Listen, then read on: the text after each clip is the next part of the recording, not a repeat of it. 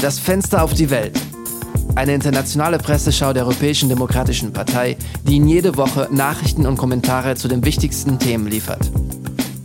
Hallo und willkommen zur sechsten Folge Das Fenster auf die Welt. Heute ist Freitag, der 15. April und in diesem Podcast werden Sie mehr erfahren über die neuesten Entwicklungen im russisch-ukrainischen Konflikt, das Ergebnis der ersten Runde der französischen Präsidentschaftswahlen, die Geldstrafe, die der englische Premierminister Boris Johnson erhalten hat und den Rücktritt der deutschen Familienministerin. Und wie immer präsentieren wir Ihnen die besten Leitartikel und Meinungsbeiträge zu den französischen Wahlen und zum Verhältnis zwischen dem Krieg in der Ukraine und den Medien. Jetzt tauchen wir gleich in die wichtigsten Nachrichten der Woche ein. Die erste der heutigen Nachrichten befasst sich mit den jüngsten Entwicklungen im Konflikt zwischen Russland und der Ukraine. Der Krieg in der Ukraine fordert weiterhin Opfer und bringt Flüchtlinge hervor. Nach den neuesten Daten des UNHCR wurden mehr als 4 Millionen und 600.000 Menschen gezwungen, das Land zu verlassen. Eine weitere besorgniserregende Zahl ist die von UNICEF vorgelegte Zahl über ukrainische Kinder. Die Agentur berichtet, dass fast zwei Drittel der 7,5 Millionen ukrainischen Kinder gezwungen wurden, ihre Heimat zu verlassen. Bleiben wir beim Thema des russisch-ukrainischen Konflikts, aber kommen wir zu einem diplomatischen Zwischenfall, der sich zwischen der Ukraine und Deutschland ereignet hat. Auslöser des Zwischenfalls war der verweigerte Besuch des deutschen Bundespräsidenten Frank-Walter Steinmeier durch die Behörden in Kiew. In dieser Woche wurde bekannt, dass die Behörden in Kiew den Besuch des deutschen Bundespräsidenten Frank-Walter Steinmeier abgelehnt haben, da sie ihn als persona non grata betrachten. Gestern Morgen erklärte der ukrainische Pressechef jedoch, die Regierung in Kiew habe nie einen offiziellen Vorschlag für ein Treffen mit der deutschen Regierung erhalten. Steinmeier sollte in Kiew Präsident Volodymyr Zelensky sowie die Präsidenten Polens, Litauens, Lettlands und Estlands treffen. Weiter geht es mit den internen Nachrichten aus verschiedenen europäischen Ländern. Wir betrachten nun das Ergebnis der ersten Runde der französischen Wahlen, die am vergangenen Sonntag stattfanden. Auf den Wahlzetteln standen die beiden Kandidaten, die in den Umfragen favorisiert wurden. Der amtierende Präsident Emmanuel Macron und die rechtsextreme Kandidatin Marine Le Pen von der Partei Front National. Macron und Le Pen erhielten 27,84 Prozent bzw. 23,15 Prozent der Stimmen. Die beiden Kandidaten, die die erste Runde gewonnen haben, treten dann in der Stichwahl an am 24. April. Die Herausforderung für die beiden Kandidaten besteht nun darin, die Stimmen der anderen Kandidaten der ersten Runde auf sich zu ziehen, insbesondere die von Jean-Luc Mélenchon, der 21,95 Prozent der Stimmen erhielt. Macron und Le Pen werden in den Tagen vor der Stichwahl in einer live im Fernsehen übertragenen Debatte am 20. April gegeneinander antreten. Verlassen wir nun die europäischen Grenzen und wenden uns dem Vereinigten Königreich zu. Die Nachricht dieser Woche ist, dass Premierminister Boris Johnson nach dem Skandal um Partys in der Downing Street während des Lockdowns mit einer Geldstrafe belegt worden ist. Boris Johnson, andere Regierungsmitglieder und seine Mitarbeiter wurden zu einer Geldstrafe verurteilt, weil sie an mehreren Partys teilgenommen hatten, die zwischen 2020 und 2021 stattfanden, als der Lockdown im Land in voller Kraft war. Die Partys fanden angeblich in der Downing Street Number 10 statt, dem Wohnsitz und Büro des Premierministers.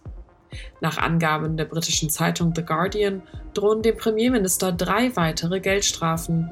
Er ist der erste in der Geschichte des Landes, der während seiner Amtszeit mit einer Geldstrafe belegt wurde. Und nun zurück in die EU und nach Deutschland für das letzte Update des Tages. Am Montag ist die Familienministerin Anne Spiegel zurückgetreten.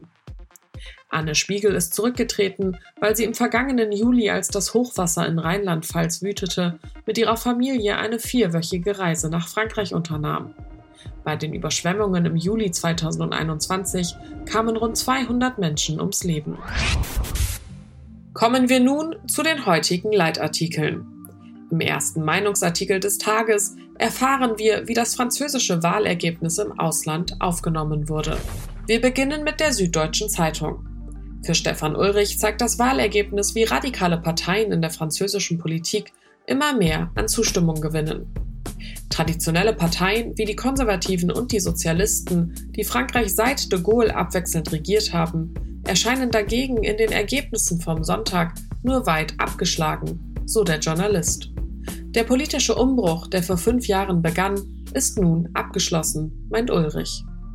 Der deutsche Journalist ist jedoch davon überzeugt, dass Macron die zweite Runde gewinnen wird, weist aber auch darauf hin, dass er es nicht geschafft hat, die konservativen und sozialistischen Parteien, die den Staat unterstützen, zu ersetzen. Trotz seiner Erfolge bei der Bewältigung europäischer Krisen erscheint der Präsident vielen Franzosen als distanziert und unnahbar, so Ulrich. Abschließend hofft Ulrich, dass Macron seine Schwächen beheben kann, denn das würde auch Europa zugutekommen. Eine sicherlich kuriose Tatsache dieses Wahlkampfes war die fast vollständige Abwesenheit von Macron im Wahlkampf. Diesen Aspekt und seine möglichen Folgen für die Stichwahl wurden von Javier Carbonell und Bernardino Leon Reyes in der spanischen Zeitung El País analysiert. Den spanischen Kolumnisten zufolge beruhte Macrons Strategie auf drei Säulen. Die erste, die Verlagerung der Steuerpolitik der Regierung nach rechts, um die Wählerschaft von Valérie Pécresse zu gewinnen. Zweitens, der beste Wahlkampf ist der, der nicht wie ein Wahlkampf aussieht und die Handhabung des Krieges in der Ukraine zu nutzen, um seine Abwesenheit zu rechtfertigen, so Carbonell und Reyes. Und schließlich mit der Angst spielen, dass der Wolf der extremen Rechten kommt, um die Stimmen für seine Kandidatur zu mobilisieren.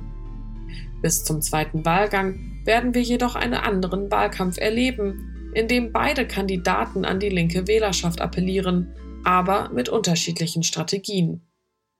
Wir werden erst in zwei Wochen herausfinden, ob Macron wieder die Siegerstrategie finden wird oder ob die französischen Bürger auf den Wolf setzen werden, so die beiden Journalisten am Ende des Leitartikels. Die Stichwahl zwischen zwei so unterschiedlichen Kandidaten erinnert in vielerlei Hinsicht an die Brexit-Abstimmung 2016. Dies ist die Beobachtung von Zoe Williams, einer Journalistin der britischen Zeitung The Guardian. Ich möchte den Franzosen sagen, tut es nicht. Aber alles, was wir tun können, ist, die Wahlen von der Seitenlinie aus zu beobachten, lautet die wortgewaltige Überschrift des britischen Leitartikels. Die Menschen interessieren sich oft nur für die Wahlen in ihrem eigenen Land, argumentiert Williams. Was könnte also der Grund für diese politische Engstirnigkeit sein, wie der Journalist es nennt. Könnte es an den unterschiedlichen Wahlen und politischen Systemen liegen? Nein, die Motivation ist vielmehr die Tatsache, dass Ohnmacht extrem schmerzhaft ist. Es ist schon schwer genug zu glauben, dass man die Politik seines Landes beeinflussen kann, schreibt Williams, was ein Gefühl der Ohnmacht hervorruft.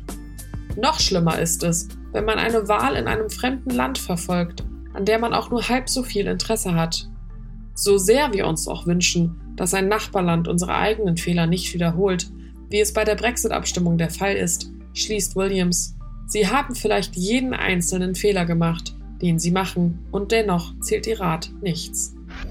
Das französische Votum wurde auch vom Vorsitzenden der Europäischen Demokratischen Partei, François Bayrou, kommentiert.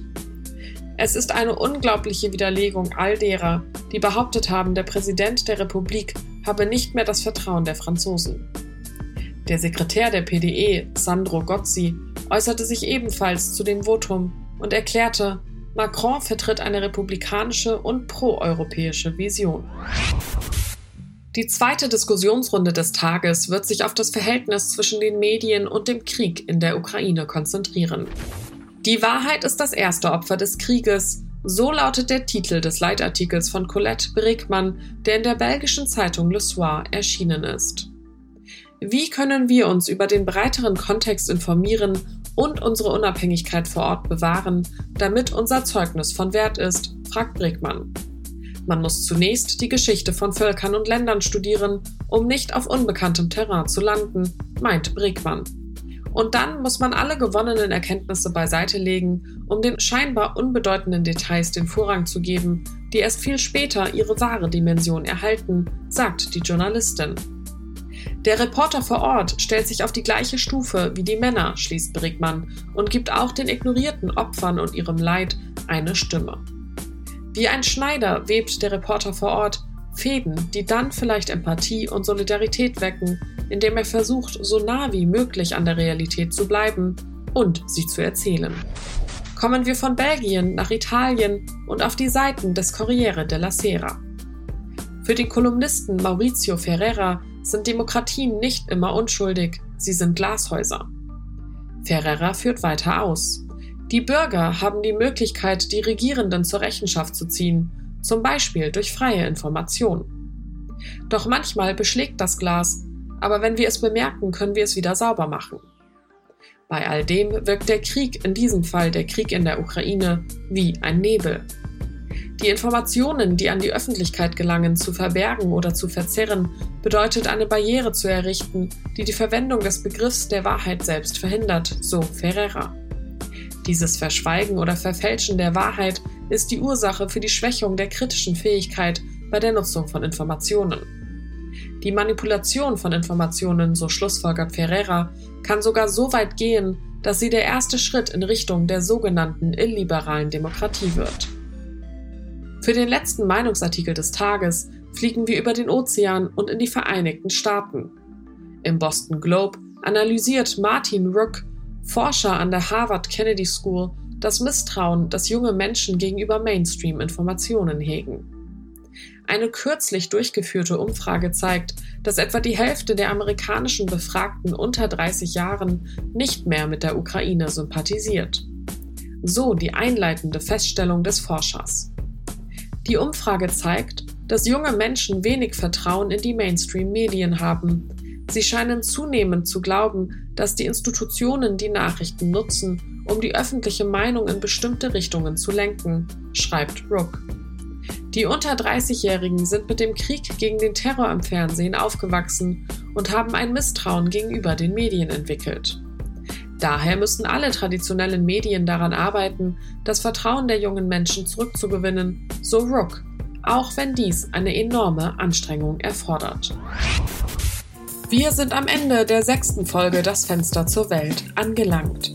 Doch bevor wir uns verabschieden, möchten wir Sie daran erinnern, dass am kommenden Sonntag in Frankreich die Wahlen zum neuen Präsidenten stattfinden werden. Natürlich werden wir in der nächsten Woche ausführlich darüber berichten. Diese Folge wurde von Daniele Rutzer recherchiert und geschrieben. Und hinter dem Mikrofon sitze ich, Ihre Moderatorin Lara Büsing. Ich hoffe, diese Folge hat Ihnen gefallen. Bis zum nächsten Mal, machen Sie es gut und auf Wiedersehen.